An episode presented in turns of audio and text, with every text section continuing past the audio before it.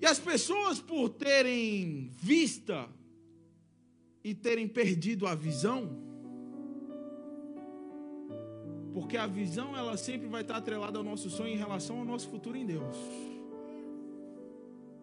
Você pode ter uma vista que não é positiva hoje, mas quando a sua visão está em Deus, você consegue superar as dificuldades da vista.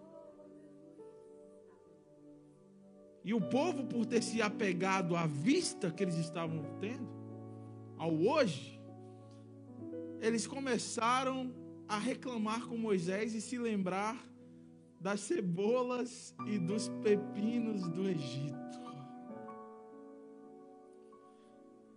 Se tivesse falado uma picanha, até que faz, né, irmão? Óbvio que eu amo cebola, não tem problema com cebola. Pepino mais ou menos, mas você começar a questionar o maná de Deus por conta da cebola e do pepino. Você perder a visão da promessa de Deus que dizia que a terra era boa, que dizia que era uma terra que manava leite e mel, por conta da vista do deserto e começar a lembrar de coisas que eram ruins, mas que eu estava acostumado que a verdade é essa. Tem coisa que é ruim, mas você se acostumou. E porque você está acostumado, você começa a viver e conviver com aquilo de uma maneira normal. E achar que aquilo é normal e achar que está tudo bem.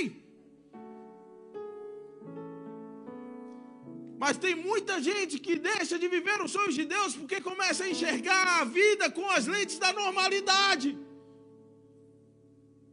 Você precisa começar a entender que não é normal.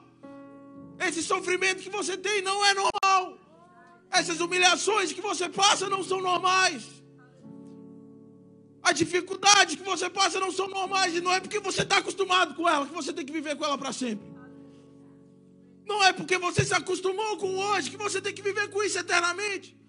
Eu não posso tirar os meus olhos da visão porque a minha vista é desfavorável. Eu tenho que continuar olhando para Deus. Eu tenho que continuar alimentando dentro do meu coração os sonhos que Ele tem colocado dentro do meu coração. Eu não posso sacrificar o meu futuro porque eu não tenho uma perspectiva no hoje.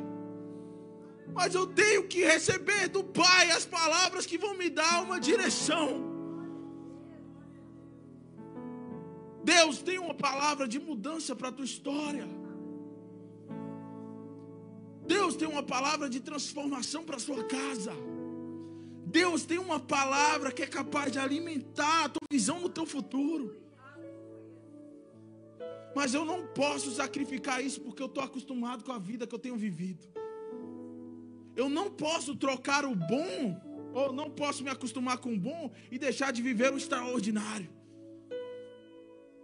Eu não posso achar que simplesmente as coisas, o fato das coisas estarem ok, são suficientes. Se Deus, quando libera uma palavra sobre a minha vida, diz: Eu vim para que você tenha vida e vida em abundância.